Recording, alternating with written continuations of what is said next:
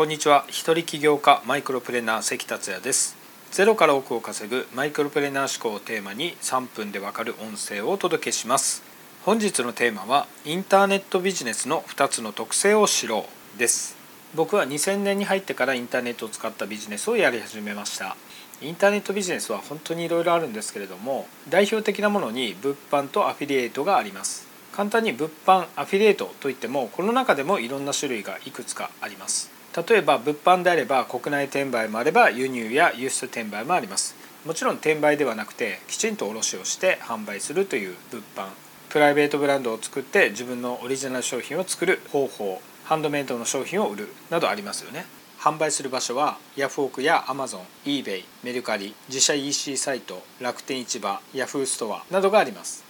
アフィリエイトの方はメルマガやブログを使ったアフィリエイト SNS や YouTube を使ったアフィリエイトなどがありますね。このようにインターネットビジネスには本当にいろいろありますし今で言うとインターネットを媒体に自分のスキルを使ったフリーランスという仕事もインターネットビジネスのうちに入ると思います。ランサーズはクラウドワークスここならタイムチケットなどを使って自分のスキルをお金に変えるというビジネスですね。こうやって見ると本当にインターネットを使った稼ぎの方法っていうのはいろいろありますよね。それぞれで稼ぐビジネスの方法であったりビジネスの基礎というのは共通部分も大きいのですが特性というのを見ると大きく2つに分けることができます。その2つは何かというと1つは側近型かどうかもう1つはフロー型かどうかというところです。まず側近型のビジネスの代表としては物販があります。売れれば即お金が入りますよね。成果がすぐ出たり回転が早いのが特徴です。自分のスキルを使った請負型のビジネスも側近型のビジネスの一つです。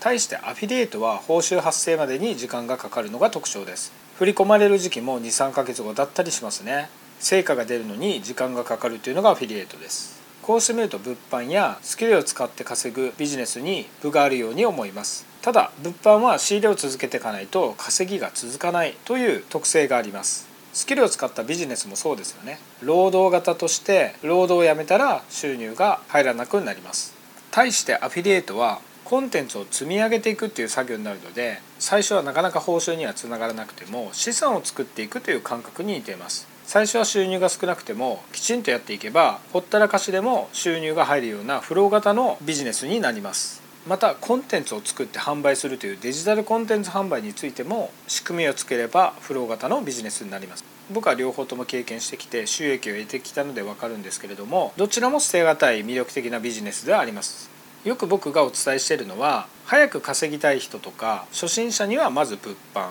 長期戦略で稼ぎたかったりフロー型に興味があったりすればアフィリエイトやコンテンツ販売とお伝えしてます。どちらにしてもこういうビジネスがほとんどノーリスクでできるっていうのは本当にすごい時代ですよね。側近型のビジネスフロー型のビジネス。このような2つの特性を考えながらビジネスをされることをお勧めします。それでは今回は以上です。最後までお聴きいただきありがとうございました。それではまた明日。